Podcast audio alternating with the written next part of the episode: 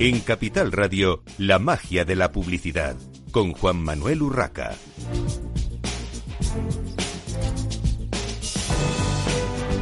Bienvenidos un viernes más a la magia de la publicidad en Capital Radio. Les habla Juan Manuel Urraca.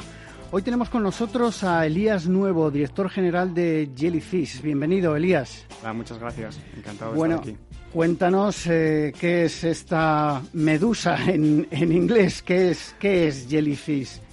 Sí, la verdad que no hace mucha, mucha referencia en el nombre en castellano. Al final somos un, un partner digital que intenta combinar eh, todos los servicios quizá de las agencias más tradicionales, pero en el campo digital, eh, como la planificación y estrategia de medios, el uso de los datos, toda la capa de creatividad asociada, pero también con un entorno o un, digamos, un alcance o acople mucho más consultivo de las, de las consultoras quizá más, más grandes, ¿no? En un modelo más híbrido que lo que busca es eh, estar más cerca de las marcas y, y aportarles más a nivel, a nivel digital. Al final lo que buscamos es eh, tener un control o que las marcas recuperen el control de las plataformas, que trabajen mucho más toda la capa de la arquitectura y que realmente podamos ser capaces de responder a estos retos digitales más nuevos que, vienen surgiendo con, toda la evolución y podamos hacerlo con expertos en, la tecnología, en las plataformas que, saquen el máximo partido, que estén a la vanguardia y que, realmente se pongan en una posición cercana a las marcas para entender sus objetivos y sacarles el máximo partido. ¿En qué países estáis trabajando? ¿Dónde estáis desarrollando vuestra actividad, además de, España? Y, ya cuéntanos un poco cómo fue eh, eh, la, creación de la empresa, si es eh, nacional, si es una multinacional. La empresa surge o nace en, 2006 en el, en el, Reino Unido. de hecho, nace en un, bar, donde es donde se, se, saca el nombre de Medusa, y poco a poco fue escalando tanto en entorno nacional allí como multinacional hasta conformar más de de 20 países en los que estamos ahora con, con 40 oficinas. ¿no? Eh, en este entorno, pues obviamente, conformamos más de 2.400 empleados que trabajamos de forma integrada, eh, luego os contaré un poco más, en el que, pues obviamente, eh, ponemos a disposición los servicios para, para las marcas.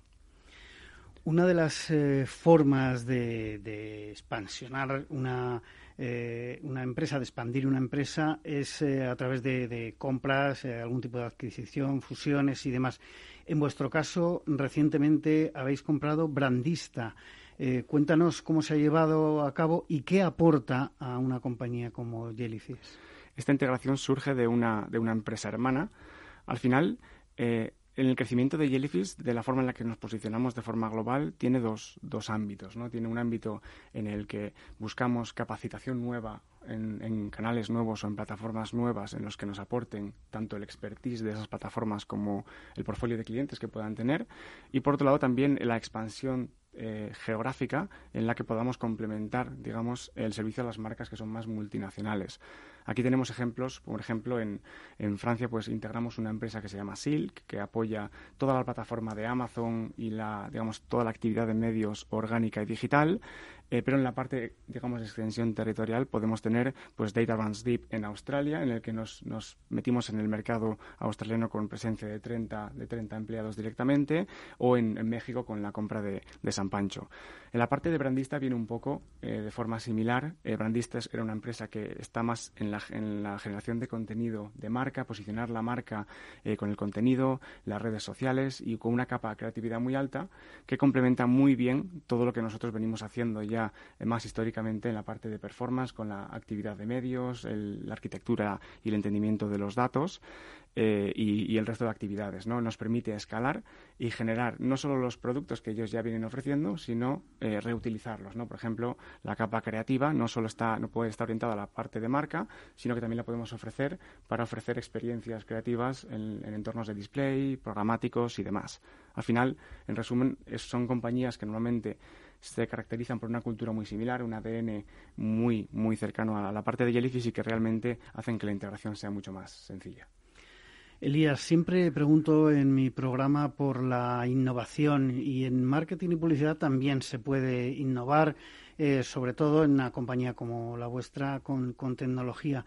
Eh, ¿Qué ofrecéis a los anunciantes y a las agencias digitales y qué ofrecéis que no tengan otras agencias, porque en los últimos tiempos hemos asistido a una explosión de, agencias digitales. Hay mucha especialización, está muy bien, pero eh, no sé, hay, mercado para todos. ¿Qué ofrecéis que no perdón, que no ofrezcan otros. Nuestro, nuestro CEO siempre dice eh, que nosotros no hacemos marketing digital, sino que hacemos marketing en un mundo digital. al final no deja de ser marketing, ¿no? Al final vivimos en un ecosistema que a nivel tecnológico se está fragmentando, o se está muy fragmentado y cada vez se fragmenta más, ¿no? Tenemos una capacitación de plataformas muy alta. Y lo que, lo que las marcas empiezan a necesitar es un partner, digamos, por excelencia en cada una de estas plataformas y que realmente aporte eh, la calidad y, el expertise tecnológico adecuado. Nuestra diferencia se encuentra más, eh, por un lado, en el componente, digamos, de plataforma innovador, de haber sido nativos de esas plataformas y alcanzar, digamos, altas competencias en cada una de ellas, pero por otro lado está, también esta integración que estamos creando a nivel global, en la que ponemos a disposición equipos integrados en diferentes oficinas hacia las marcas. Y realmente eh, lo que nos permite es alcanzar o disponer, digamos, eh, de todos los, resultados, tanto en entornos más nacionales como más multinacionales, porque realmente hacemos que si alguien tiene eh, una, capacidad realmente única, independientemente de la oficina en la que esté, podamos ponerla a disposición de cualquier cliente a lo largo del mundo. Buscamos ser dentro de este entorno de tantas agencias y partners, ser disruptores eh, con un modelo nuevo más híbrido que no está ni tan cercano a las agencias más tradicionales ni tan cercano a las, a las grandes consultoras. Elías, para poner en contexto vuestra empresa y la tecnología, hasta ahora todo muy bien, pero vamos a concretar un poquito. Vamos a un, caso práctico eh, como es el que habéis realizado con Banco Santander. Eh, cuéntanos un poco, eh, Sabadell, perdona. cuéntanos un poco qué, qué habéis hecho, cómo es este, este caso de éxito. Este caso es muy curioso. De hecho, acabamos de publicarlo hace, hace unas semanas y viene de, al final nosotros trabajamos mucho la parte de, display programática con el banco, con el banco Sabadell y siempre estamos intentando ser disruptores y encontrar nuevas funcionalidades o formas de aplicar esta capa eh, de estrategia de, de, medios o estrategia digital en la que saquemos más partido. En este caso lo que se disponía era dentro de la estrategia, digamos, de venta o en este caso de conseguir leads a nivel de, de hipotecas, lo que buscábamos era conseguir gente más cualificada y que por tanto acabe, acabe convirtiendo, ¿no? llegando a, comprar la hipoteca. Para esto lo que se utilizó es eh, la tecnología, en este caso, en este caso concretamente fue la de Google, Google Marketing Platform y Display Video 360, y se complementa con otra tecnología, otra plataforma, que es Tabula, que tiene eh, contenido nativo a nivel de display, tiene una plataforma o red de, de partners, en este caso de publishers, en los que muestra o tiene mucho, mucha dedicación y mucho, mucha calidad por el, por el contenido nativo que se está mostrando, con un alto componente en la parte del mensaje, de la creatividad. Y lo que hicimos fue enfocar una estrategia en la que eh, solo pagábamos eh, por cada banner que se visualizaba, ¿no? por, por CPM visualizado. Y por tanto, eh, nos asegurábamos que los usuarios realmente llegaban a verlo. Al final, con esa estrategia en la que combinas tecnología, plataforma, expertise y una relación a tres entre Tabula en este caso, Sabadell, y nosotros lo que, lo que te permite es conseguir eficiencias muy altas porque el contenido es muy relevante, con una experiencia de usuario muy grande, ¿no? donde la página de destino, landing page, está muy orientada a la, a la creatividad que estás viendo y no tanto, digamos, más genérica. ¿no? Lo que nos permitió es tener eh, retornos bastante más altos de, lo normal, de la actividad normal en display programático, con un, un 30% de, de gente, eh, 30% de, perdón, de tasa de clic con respecto a la impresión, eh, un 126% más de, digamos, de visitas, en este caso a través de estas campañas con respecto a las otras, y eh, más de un 17% en cuanto a consecución de leads, ¿no? de gente que está realmente interesada en una hipoteca. Al final, pues, nos orientamos a una audiencia que, en base a la tecnología y a los datos, conseguimos que sea más cualificada o más cercana a la probabilidad de, al final, acabar siendo un cliente de, de Banco Sabadell. En cualquier caso, eh, no hacíais compra de medios porque era programática, según te he entendido. Sí, compra de medios programática. Trabajábamos toda la red de, digamos, serían, esta, parte es display, en este caso sí que es verdad que es compra directa, pero a través de la tecnología, a, través de la tecnología programática. Muy bien.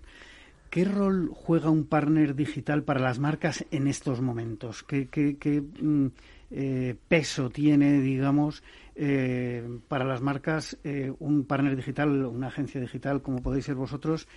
¿Y cómo ha evolucionado digamos, la asociación de las marcas con las agencias digitales en este último año y medio en que, bueno, no todo se ha vuelto digital, pero es verdad que nos hemos tenido que volcar y las marcas también lo han hecho en el mundo digital. ¿Cómo, cómo habéis trabajado con ellos? Durante los últimos años en Jellyfish siempre hemos visto que las marcas, digamos, a medida que el entorno digital se hacía más complejo, más amplio y con lo que hablábamos, ¿no? Un ecosistema más fragmentado a nivel tecnológico, siempre hemos visto que las marcas, a medida que apostaban más por digital, necesitaban un nuevo tipo de partner, ¿no? Al final nos movemos en entornos complejos a nivel tecnológico y es muy importante la capacitación de estas marcas para que entiendan realmente eh, dónde tienen que poner la inversión, eh, qué arquitectura de datos tienen que hacer eh, y qué estrategias digitales tienen que, tienen que ejecutar.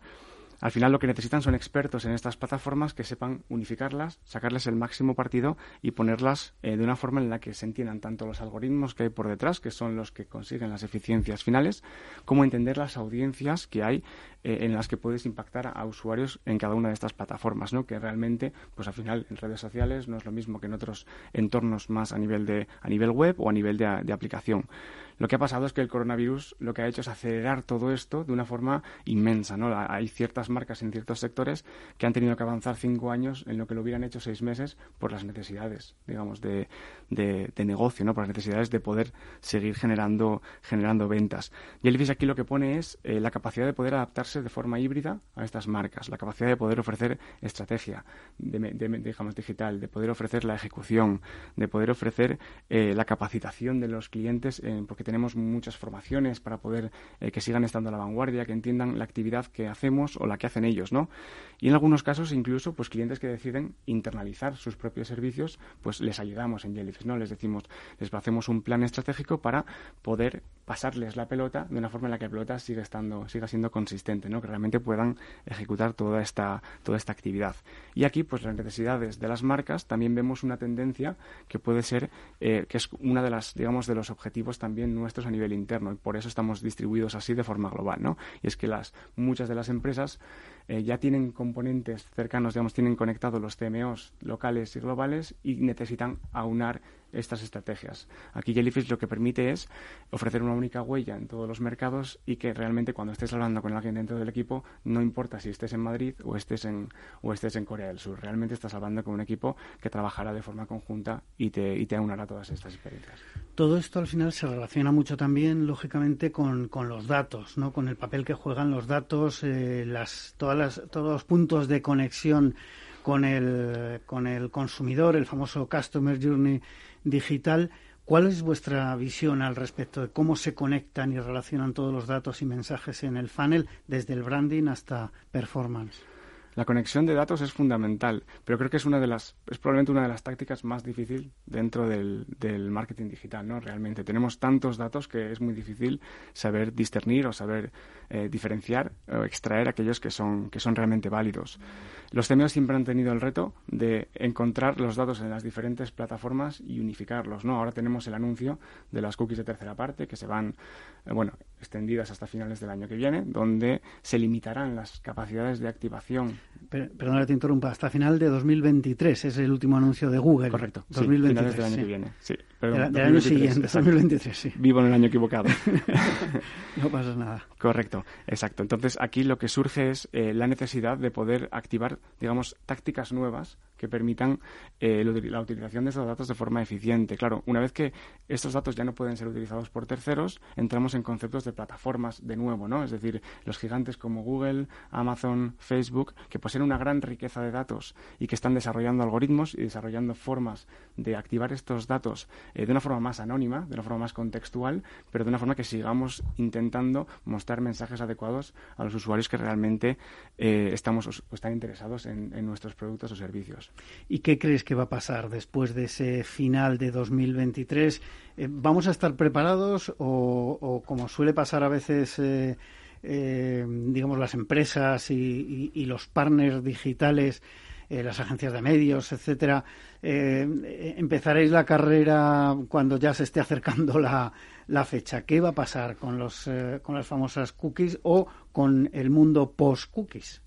Espero y deseo que no, espero que estemos todos preparados.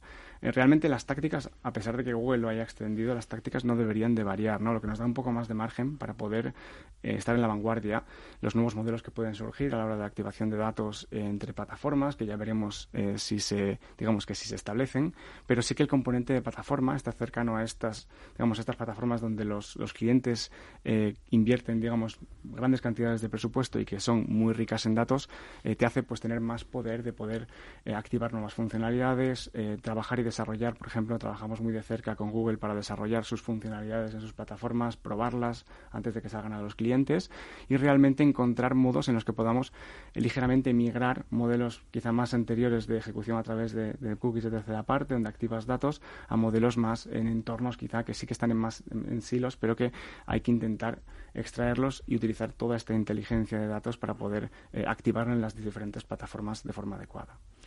Eh, muy rápido porque ya se nos acaba el tiempo, un minutito. Eh, ¿Tenéis algún tipo de relación directa con los publishers? Porque además, al final, todo lo que em, creáis y todo, todo el código que, podéis crear está muy relacionado con, con, las webs de los publishers, evidentemente, para integrar toda la eh, toda la estrategia display de los eh, anunciantes.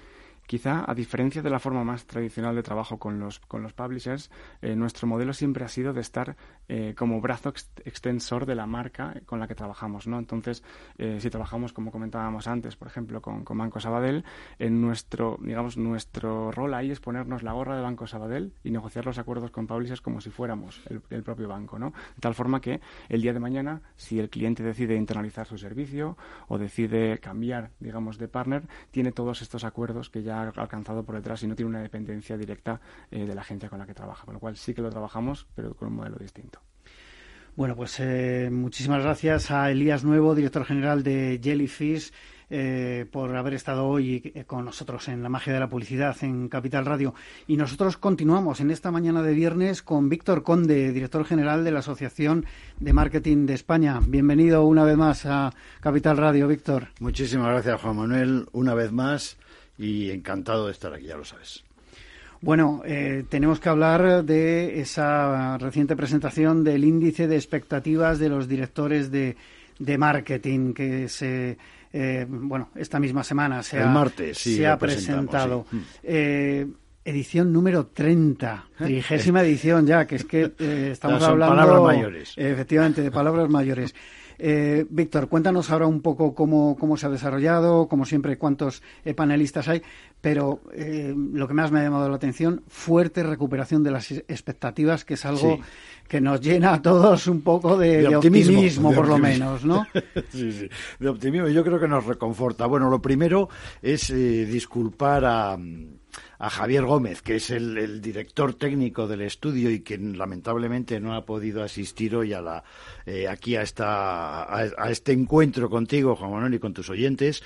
Y, es el alma mater, quiero decir, de todos, de todos los entresijos, con lo cual voy a intentar, eh, bueno, pues suplirle como buenamente pueda. Eh, ¿Cuál es la lectura principal, como tú decías? Es decir, eh, se recupera la expectativa positiva respecto a las tres eh, a los tres índices que medimos en este en este estudio. Sería un índice de crecimiento de mercado, eh, un índice de crecimiento de las ventas propias y el índice de crecimiento de la inversión publicitaria. ¿En qué medida crecen? Pues como siempre, el que más crece es el de, eh, el de la expectativa de ventas propias, que lo hace eh, en un 5,9 eh, es donde sitúan un crecimiento del 5,9% para este segundo semestre del año. la, para lo que son los mercados en general, lo sitúan un poquito por debajo, es decir, siempre los directores de marketing piensan que eh, ellos van a ser capaces de poder eh, mejorar la tendencia del propio mercado en el que se mueven y, para el mercado le, le, dan tres décimas por debajo, un 5,6. Y el crecimiento de la inversión publicitaria lo sitúan en un 1,7%. Quiere decir que evidentemente hay un crecimiento de la publicidad, pero eh, moderado, todavía prudente y todavía con ciertas, eh, bueno, con ciertas exigencias por la situación especial que se está viviendo, unas exigencias más estrictas de medición de retorno de inversión. Sí, está claro que por lo que hablamos en este programa con, con directores de marketing prácticamente cada, cada semana, que son nuestros protagonistas, eh, al final el control férreo que se está haciendo sobre todas las actividades de marketing y publicidad es, es tremendo. Eh, y, esto viene a confirmar de alguna manera eh, este dato que, según el índice de expectativas, dos de cada diez directores de marketing afirman que el primer trimestre ha sido peor de lo previsto. O sea, a pesar de ese. Eh, de, esas buenas expectativas, todavía dos de cada diez no, no, consideran que tienen complicado. Consideran que el semestre ha sido peor de lo que ellos esperaban. O sea, que, que y, sabemos que el primer semestre no era un, eh, un campo de optimismo, quiero decir, el primer semestre de este año. Entonces sí que había una expectativa que se empezaba a recuperar para la, la, que presentamos en diciembre del 2020 respecto a este primer semestre, pero es evidente que el primer semestre, bueno, pues ha ido mejor de lo que esperaban para un 55%, pero un 20, para un 22% mm, todavía este primer semestre se ha comportado peor de lo que esperaban. Con lo cual, eh, bueno, pues esta, esta es la, situación. Y, podríamos aventurar, ¿eh? esto ya es más aventurar que otra cosa, que gran parte de esa culpa la tiene sobre todo el primer trimestre del año porque sí que el segundo trimestre, ya cuando ha empezado todo el tema de vacunación y ha empezado pues eh, a aflorar una cierta eh, un cierto mayor optimismo, una cierta mayor tranquilidad, pero vamos, esto es mm, mero mera idea. Bueno, ahora vamos desgranando todo este índice y vamos a hablar además de, los sectores, porque por sectores también hay muchas, muchas diferencias, pero nosotros tenemos que hacer una pequeña pausa para la publicidad y enseguida continuamos en Capital Radio en la magia de la publicidad.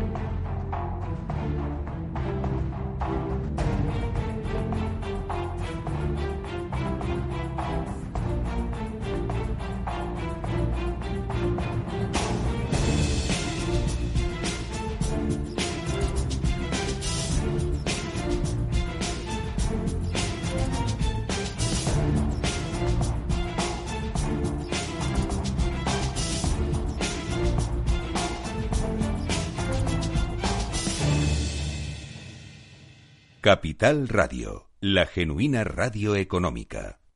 Esto te estás perdiendo si no escuchas a Luis Vicente Muñoz en Capital, La Bolsa y la Vida. Luis de Guindos, vicepresidente del Banco Central Europeo. La economía española eh, sorprende, sorprende siempre para, para, para bien en los momentos más, más difíciles. Este, este es un momento de una extrema complejidad. Eh, yo creo que les diría es, eh, tenemos una economía que es competitiva gracias a las reformas que se hicieron en su momento. Yo creo, estoy convencido que la economía española pues eh, se votará y volverá a generar empleo con intensidad y volveremos a crecer por encima de la media. No te confundas. Capital, la bolsa y la vida con Luis Vicente Muñoz, el original.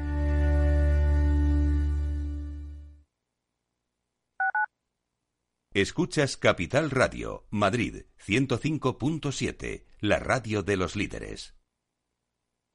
Capital Radio existe para ayudar a las personas a formarse y conocer la verdad de la economía. Los valores que Capital Radio defiende son la verdad, la libertad y la responsabilidad. Capital Radio es una empresa independiente que no se identifica con ideologías políticas.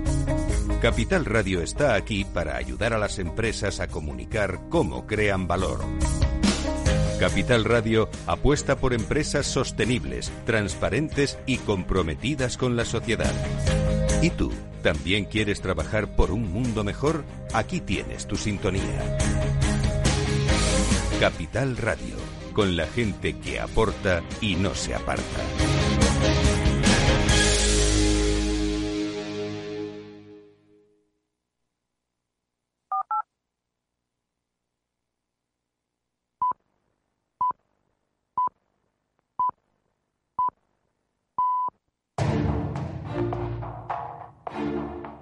La magia de la publicidad con Juan Manuel Urraca.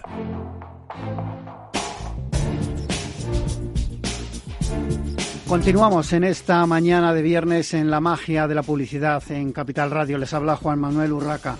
Y continuamos con Víctor Conde, director general de la Asociación de Marketing de España, que nos estaba hablando del índice de expectativas de los directores de marketing eh, de cuya trigésima edición estábamos empezando a conocer eh, de, su, de su boca pues eh, muchos de los, de los datos. hacíamos hincapié en esa fuerte recuperación de las expectativas de la mayoría, por lo menos, de los directores de marketing. Y me gustaría, Víctor, que entrásemos ya en lo que es la parte de sectores, porque los datos por sectores, además, eh, son es, curioso la, gran variación que hay de, unos sectores a otros. Eh, cuéntanos un poco, si quieres empezamos o, te lanzo la pregunta, ¿qué ha pasado con el sector energético? Que parece que hay una preocupación eh, enorme y las expectativas no están bueno, pues como en otras épocas. está claro, el sector energético es uno de los que, de los que está como más en no digo más en entredicho, pero sí más cauto, eh, más, eh, más anodino en este momento en cuanto al tema de expectativas. Eh, ¿Qué le pasa al, sector energético? Bueno, pues que ha tenido una enorme volatilidad ¿no? en todo lo que lo que llevamos de, desde la desde la, el inicio de la pandemia es un sector que partía con una expectativa pesimista en, respecto al primer semestre de 2021. y mejoró el, perdón, del 2020, mejoró en el segundo semestre del 2020, volvió a empeorar en el primer semestre de 2021 y ahora pues más o menos mantiene eh, expectativas. Es decir, así como en otros sectores hablamos de recuperación, aquí hablamos más de, bueno, pues de virgencita que me quede como estoy. de momento, ¿no? Esa es un poco la, esa es un poco la cuestión respecto al sector energético. Em, se considera que eh, el mercado, pues eh, va de este primer semestre del año, pues va, va, va a ser similar o ligeramente positivo eh, respecto a lo que había sido eh, el año anterior. Y, las ventas, pues también, un poco en la misma línea de, eh, de, estancamiento, más o menos. Entonces, no se prevé un crecimiento en inversiones de publicidad, aquí en absoluto, y se prevé que las cosas pues se mantengan como, como, como, como están, sin, sin ningún crecimiento. Un ligero repunte en lo que pueda ser el mercado y aquí, sin embargo, eh, en lo que puedan ser las ventas propias y estancamiento también del mercado. Bueno, eh, vamos, si te parece, desgranando otros sectores, porque, por ejemplo, sí que hay eh, una cierta situación de, de buen ánimo, de buenas expectativas en el sector de automoción, por ejemplo. Eh, sí, el sector de automoción, tanto lo que son eh, a nivel de mercado como a nivel de las ventas que declaran los directores de marketing son, eh, son positivas. Quiero decir, es, es, un sector en franca recuperación. sin embargo, es un sector cuya y expectativa respecto a la inversión publicitaria se mantiene en los términos en los que viene estando durante este primer semestre. No se prevé un aumento eh, significativo de la inversión publicitaria. Pero, sin embargo, sí a efectos, digamos, de. Eh, tanto de recuperación de mercado como de las ventas, parece que el tema mm, entra o, se consolida una una recuperación que todavía no llegará a alcanzar los niveles previos a la, crisis, a la pandemia, pero desde luego sí que estará en, en, buena, en buen ánimo y en buena disposición, ¿no? Bueno, seguimos con banca, que también me sorprende porque eh, en cuanto a mercado y ventas sí que hay cierto optimismo y, previsión de crecimiento y aquí, sin embargo, la inversión publicitaria decrece. Sí, la inversión publicitaria decrece, pero porque hay una razón también eh, sencilla. Quiero decir que eh, la banca está en un proceso de reducción de todo lo que es la, la, la, venta presencial, por así decirlo, la venta offline, y, eso tiene lógicamente sus repercusiones. Es decir, la banca está eh, sufriendo un proceso de transformación digital eh, muy importante y ya sabemos que mm, en términos de inversión publicitaria, eh, el hecho de hacer un mayor trasvase desde el mundo off al mundo on también significa una cierta reducción de la inversión en términos absolutos. Pero, es decir, no necesariamente significa una reducción de la actividad publicitaria, pero sí de lo que esa actividad supone en términos de inversión monetaria. Sí, al final hablando de euros, de, de, de inversión. Es, sigue siendo más barato el online que el offline para que nos entendamos. De momento, eso es de lo que nos quejamos todos los publishers y todos los medios en general. Eh, se habla mucho de los resultados del digital, pero los anunciantes, esto es un, no es una queja, es un comentario personal de Juan Manuel Urraca. Eh, los anunciantes no están dispuestos a, pagar como se merece eh, bueno pues su actividad en, en los medios digitales. Pero bueno, es lo que nos ha tocado y, hmm. tendrá que pasar todavía un poquito de tiempo hasta que se vaya, hasta, que se vayan poniendo las cosas en su sitio. Claro, es que es que venimos de un no sé, también es una opinión muy personal de Víctor Conde, pero venimos de un, de un mundo idílico en el que Internet era todo gratis. entonces, pues todo el tema de poner en valor contenidos, etcétera, etcétera, está costando Dios y ayuda, claro. Está, está costando. Yo creo que va a ser también un... A veces pongo el ejemplo de las plataformas de streaming. Eh, tanto de audio como de, como de vídeo. Todos los contenidos audiovisuales, hubo un momento que, que, bueno, los datos de piratería eran tremendos en cualquier país de, del mundo. Eso ha caído de una forma brutal porque hemos cambiado el chip, los consumidores, todos, y ahora estamos dispuestos a pagar, eso sí, unas cuotas pequeñitas, razonables, que al final si sumas tres o cuatro plataformas te dejas un dinero todos los meses. Pero es verdad que lo pagamos y mm, visualizamos o escuchamos eh, música o vemos películas de una forma totalmente distinta, eh, distinta pero legal y, y, pagando. Y, yo creo que y ese ha sido el gran salto y eso se irá consolidando, con lo cual la, la, situación no puede nada más que mejorar.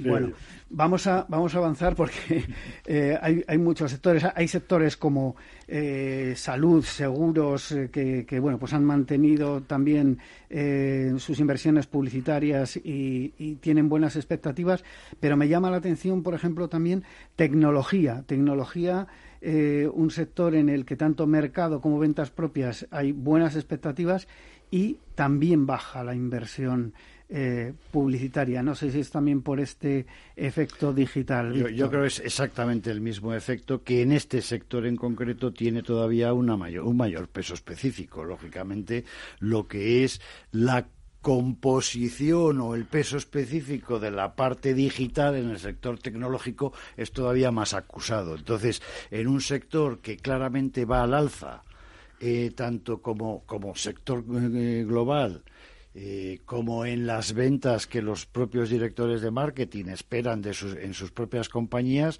sin embargo la inversión pues se sigue ajustando por un mayor peso de la parte digital. Hmm. Bueno, y vamos a saltar un poco a, los dos grandes eh, beneficiados en cuanto a inversión publicitaria, que son los sectores retail y servicios de marketing, que, mm, bueno, pues eh, evidentemente ahí, están ahí. Ahí todo es color de rosa. tanto las ventas, es decir, tanto las ventas de lo que es el sector en conjunto, el crecimiento del sector, como las ventas de las compañías, de los directores de marketing informantes del panel, como la perspectiva de inversión publicitaria, pues todo apunta a que va a ser un segundo semestre eh, más que razonable, ¿no? Muy positivo. En deporte y entretenimiento tenemos un poco, bueno, más moderado, pero también un, cierto optimismo en cuanto a mercado. Ventas propias hayan sido, yo creo que más prudentes. Un poco más prudentes, sí. La parte eh, probablemente deporte y entretenimiento, como hemos hecho tanto deporte durante la pandemia, pues a lo mejor ahora estamos un poquito, un poquito saturados de eso, ¿no? Pero, pero bueno, sí, es, es un sector que sigue que sigue progresando eh, positivamente sí. Me decía el otro día un director de marketing de una importante una de las grandes cadenas de restauración rápida eh, es, española además con presencia en varios países que es verdad que se nota que tenemos ganas de cañas, tenemos ganas de salir y, de tomarnos una caña solos, con la familia, con los amigos, como sea, o, todos mezclados, o con el primero que te encuentres por la calle, pero, Está claro. pero es verdad que ha cambiado un poquito. Sí, sí, hombre, la cuestión es que sigamos teniendo prudencia, pero es evidente que había muchas, muchas ganas de, de empezar a recuperar esa normalidad perdida, ¿no? Hmm. Y eh, acabamos con el sector de transporte y turismo, en el que hay buenas eh, expectativas y, sin embargo, entiendo que por las circunstancias, porque la verdad es que no, no se lo ponen fácil a este sector, eh, la inversión cae, cae bastante. La inversión publicitaria aquí es la, digamos, el único índice negativo en este, en este sector que empieza pues una recuperación y esperemos que sea eh, que, sea profunda recuperación y se llegue a consolidar. Bueno, en la medida en que, lógicamente, siga avanzando la vacunación, eh, sigan encendiéndose las luces verdes de los semáforos que nos tienen puestos en otros países, pues eh, conseguiremos que efectivamente este sector que ha sido tan vapuleado, tan golpeado, eh, bueno, empiece una recuperación sensible. Estamos viendo todos estos días en las noticias que efectivamente el turismo nacional de momento está supliendo eh, no llega a suplir, lógicamente, el 100%, pero bueno, de todo lo que era el turismo anterior, pero por lo menos está eh, siendo eh, un, un incentivo y un, un motor de, de, despegue otra vez de este sector, ¿no?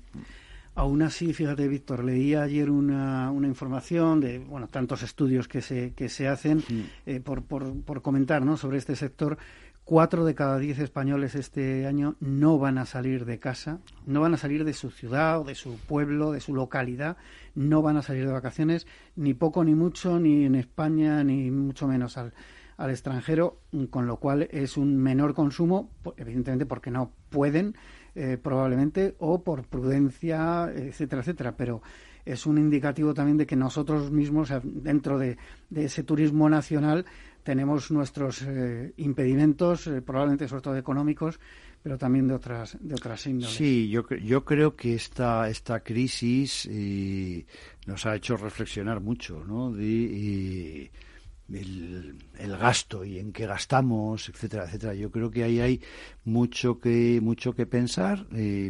espero que muchos valores que recuperar, que probablemente se hubieran a lo mejor relajado y, bueno, es verdad que por un lado eh, el problema de, de, la crisis ha dejado a mucha gente en la estacada hoy por hoy, con problemas eh, de, de, desempleo que no están claros, esos, esos ERTES, qué va a pasar, qué no va a pasar, etcétera.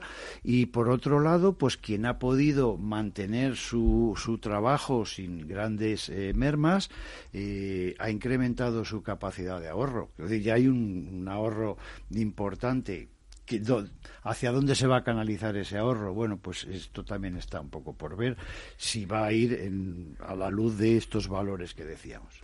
Eh, Víctor, en un minuto. En septiembre tenemos la gala de entrega de premios nacionales de marketing. Cuéntame, ¿alguna novedad, alguna sorpresa?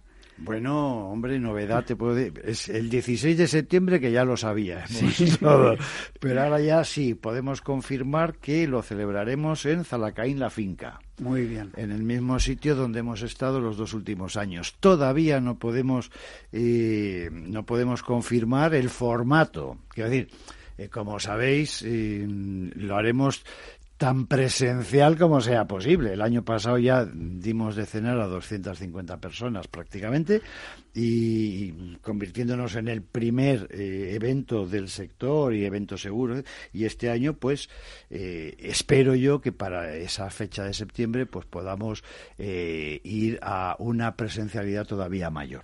Bueno, será, será un placer estar allí. Estuve el año pasado, como bien dices, estábamos allí más de 250 personas y fue totalmente seguro. El protocolo fue exquisito en cuanto a seguridad.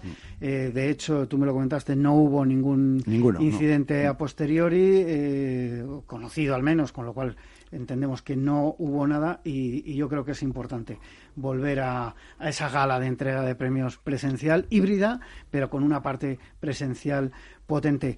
Víctor, eh, si me permites, Nada, una mínima, mínima cuestión. Que este año estamos celebrando el 60 aniversario de la creación de la asociación. Un dato importante, esos, esos 60 años. Bueno, despido aquí a Víctor Conde, director general de la Asociación de Marketing de España. Eh, un placer, como siempre, tenerte en los micrófonos de Capital Radio. Y nosotros continuamos en esta mañana de viernes con Daniel Casanovas, director general de Imagina. Eh, bienvenido, Daniel. Muchas gracias, buenos días. Bueno, Daniel, cuéntanos, eh, habéis hecho un estudio sobre redes sociales. Vosotros sois una, agencia, una agencia eh, digital y habéis hecho un estudio eh, en el que habéis hecho participar a diferentes directores de marketing. Cuéntanos un poco en qué ha consistido el estudio, cómo, cómo se ha hecho y cuántos CMOs, cuántos directores de marketing han participado en este estudio. Pues efectivamente, como comentabas, hemos hecho un estudio a 650 responsables de marketing en España de empresas de más de un millón de facturación, que es un poco el baremo a través del cual nos hemos eh, pasado. Eh, y estos 650 responsables de marketing son de 13 sectores diferentes, porque también nos parecía muy interesante analizar en cada sector cómo iba la evolución de las redes sociales, cuáles eran sus prioridades, sus objetivos y su visión, porque es cierto que también tenemos una presencia muy masiva de todas las empresas en las redes sociales, al menos de las de más de un millón de euros, pero eh, queríamos evaluar por sectores cómo iban las diferentes tendencias. Muy bien. ¿Y qué redes sociales son las que ofrecen mejores resultados a esos directores de marketing a los que habéis consultado? ¿Qué, datos, qué os contaban esos directores? Claro. la, que mejores resultados tiene, la red social que mejores resultados tienen, según los nuestros encuestados, eh, es Instagram. Em, seguido un poco de Facebook y seguido después por eh, LinkedIn. ¿Eso qué significa? Eso significa que al final, a día de hoy, eh, eso no significa que un año pase esto, porque al final ya sabéis que las redes sociales, ya sabéis que se van moviendo mucho, ¿no? Porque al final, ¿qué hacemos las marcas y qué hacemos las empresas? Pues perseguimos un poco al consumidor, ¿no? El consumidor está en LinkedIn, pues entramos en LinkedIn. El consumidor está en Instagram, entramos en Instagram. Ahora, por ejemplo, con todo el, el super lanzamiento en España o la explosión, digamos, de TikTok, pues es otra, otra red a tener en cuenta. Pero teniéndonos en, en, eh, a día de hoy, la que mejor resultados, eh, Instagram. Con lo cual, eh, bueno, nos pareció, la verdad, bastante interesante porque Instagram ya sabemos que es una red social que en España ha eclosionado hace un par de años ya y que todas las grandes marcas pues ya están con la presencia, digamos así, consolidada. Pero además, Instagram, debemos añadir si te parece que es un canal en el cual es una red social donde hay siete canales diferentes. O sea, antes solo podías hablar de Instagram de post o de Reels eh, o de Stories, digamos, y ahora puedes hablar de Reels, de guías. Hay muchos más formatos dentro de Instagram. Instagram es una red social que ha crecido mucho, fruto también de la compra por parte de, Facebook. Y la verdad es que tiene un uso masivo y la verdad es que muy buenos resultados por las empresas, que también nos parece interesante. En segundo lugar, había también eh, Facebook, que también sigue teniendo buenos resultados, porque Facebook también es la red social que la habíamos un poco entre todos dado por, por, liquidada, por muerta, y todavía está allí como la segunda red que ofrece mejores resultados. Bueno, lo de dar por muerta a Facebook eh, era un poco relativo porque con el potencial que tiene simplemente por el número de, usuarios tan impresionante, pero es verdad que, le han salido muchos competidores, aunque algunos eh, los ha absorbido, vamos a, decir, lógicamente. Pero eh, más allá de, estos datos, Daniel, ¿Qué prioridades tienen los directores de marketing en cuanto a inversión, en cuanto a sus inversiones, las de sus marcas en, redes sociales? ¿Hacia dónde se están dirigiendo? La verdad es que eh, nos ha sorprendido mucho porque todos se están dirigiendo hacia TikTok. Eh, TikTok es una red social en la que durante el COVID tuvo un gran despliegue en España, un gran aumento del uso. De hecho, se ha triplicado por tres el uso de TikTok en, en España durante el lockdown digamos, el confinamiento, el, COVID, y es la red social por la cual más apuestan, cosa que nos parece eh, muy interesante, porque al final en este estudio me he reflejado lo que hacen a día de hoy, lo que les funciona a día de hoy y también lo que quieren hacer a partir de mañana, ¿no? Para entendernos. Y, claro, todas las marcas intentan eh, estar más cerca de los usuarios, con lo cual muchos usuarios se han movido a TikTok y eso ha producido que, la mayoría de gente nos, explique eh, que es, digamos, su objetivo. También esto quiere decir una cosa, que las otras redes sociales ya han madurado, con lo cual en Facebook y en Instagram, por ejemplo, o también en LinkedIn, ¿por qué no es tan prioritario? Porque ya tienen normalmente una buena estrategia. Hay empresas que no, pero hay muchas que ya sí que están consolidadas en este tipo de redes, con lo cual TikTok es la, es la novedad, con lo cual todo el mundo se refiere a TikTok como su next step, su, su prioridad en su estrategia digital de, digamos, de tenerla en cuenta, ver qué presencia tienen que tener. Además, es una sociedad muy diferente a las otras también. O sea, que hay que tener en cuenta que es una de las prioridades, pero además que hay que hacerlo diferente en TikTok. Sí, al final no es solo estar en una red social, sino adaptarse a lo que ésta ofrece y, y cómo se acerca al, consumidor, está claro. A mí me ha llamado la atención del estudio eh, este dato que publicabais de que a pesar de que solo un 4% de las empresas cuenta con perfil en, Facebook, eh, más del 32%, el 32,6% de los responsables de marketing la consideran su prioridad absoluta, ¿no? Eh, un poco en línea con lo que comentabas, es curioso. Efectivamente, eh, déjame que te corrija, perdón, en TikTok eh, es el 4% de empresas que, que cuentan con perfil en TikTok, pero es la gran prioridad, porque efectivamente, como comentabas tú, el 32% de las personas, de responsables de marketing que hemos entrevistado, es su prioridad, con lo cual todo el mundo está viendo, oye, ¿qué hacemos en TikTok? ¿De qué manera vamos a estar? Y de qué manera vamos a estar más cerca de los usuarios, porque al final compañías eh, de ámbito nacional tan potentes como Iberdrola, como Kawasaki, han entrado en TikTok y tienen una presencia pues que les, hace una empresa mucho más atractiva, porque es una manera de, de a los jóvenes eh, de una manera totalmente próxima en su propio en su propio código y su propio lenguaje. Esto es todo lo, que las compañías siempre queremos, ¿no? Nos queremos dirigir, queremos nuestras marcas se dirigen a, que se dirijan a sus usuarios eh, de la manera que los usuarios quieren, no es de la manera que la marca quiere, sino tienes que adaptarte un poco, ¿no? Tienes que ser un poco líquido, un poco flexible para poderte adaptar en este tipo de redes. Y TikTok es un ejemplo clarísimo, como decías tú, de prioridad, eh, que todo el mundo está viendo cómo hacerlo en TikTok, porque es el, siguiente paso eh, en cuanto a sus prioridades, que nos han dicho, oye, ¿dónde queréis estar? Pues queremos estar en TikTok. Curioso, curioso este tema y tendremos que seguirlo en los próximos meses porque seguro que nos da eh, datos y, temas para, comentar interesantes. Eh, cambiando un poquito de tema, ¿cómo será la inversión en redes sociales en los próximos meses según los datos que, habéis podido recoger y bueno y por el conocimiento de vuestros propios clientes? ¿Crecerá? ¿Lo hará igual para todas las compañías esa inversión en redes sociales? ¿Cómo lo veis? La verdad es que es muy buena pregunta porque evoluciona de manera muy dispar, pero sí que vemos eh, en todos los sectores, eh, el 75% de hecho de las empresas que hemos entrevistado nos dicen que van a invertir más. Al final también nos parece lógico porque las empresas tienen que estar donde está la gente, ¿no? Entonces, eh, pues antes estábamos en una serie de canales y llevamos una serie de, por ejemplo, de eventos presenciales, ¿no? ahora es más difícil por el tema COVID y también porque la gente se está adaptando a todo el tema del teletrabajo, la distancia, el hacer las videollamadas, por ejemplo, ¿no? Que está en eclosión. Eh, con lo cual, tres de cada cuatro van a invertir más. Esto nos lo, nos han dicho muy claro y hay que ver dónde van a invertir, porque nos parece muy evidente que en TikTok van a invertir, pero también que van a reforzar su presencia, su presencia en Facebook o en redes como LinkedIn. LinkedIn es la gran red profesional que también ha tenido la gran eclosión durante la pandemia, ya que, eh, evidentemente, como cerraron todo, pues, pues, pues, pues, ¿dónde te vas a mover a nivel de, de si, eres una empresa pues más industrial o más B2B? Pues tienes que moverte en LinkedIn, por ejemplo. Clarísimo que es una de las grandes prioridades para las empresas industriales es, por ejemplo, LinkedIn.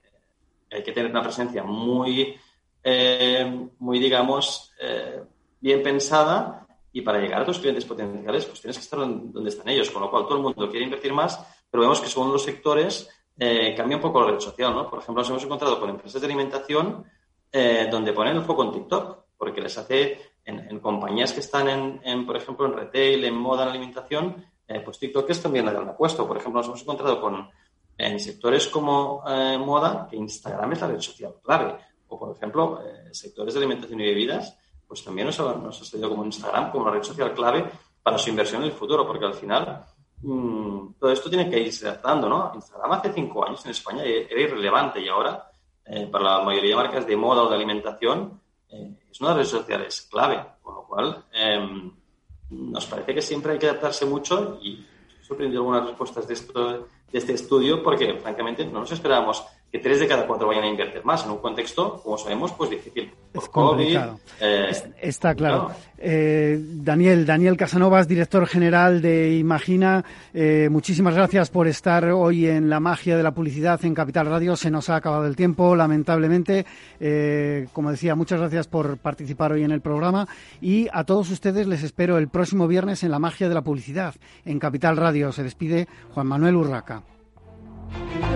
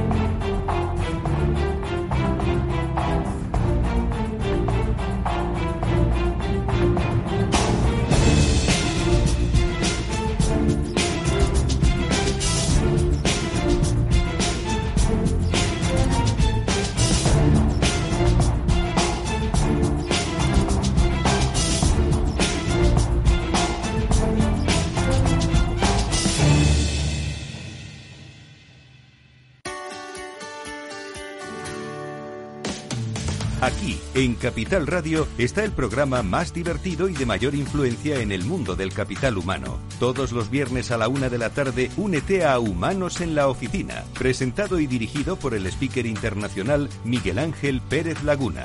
Un programa donde el talento es protagonista en un formato innovador e irresistible que ya se escucha en 13 países. No te lo pierdas.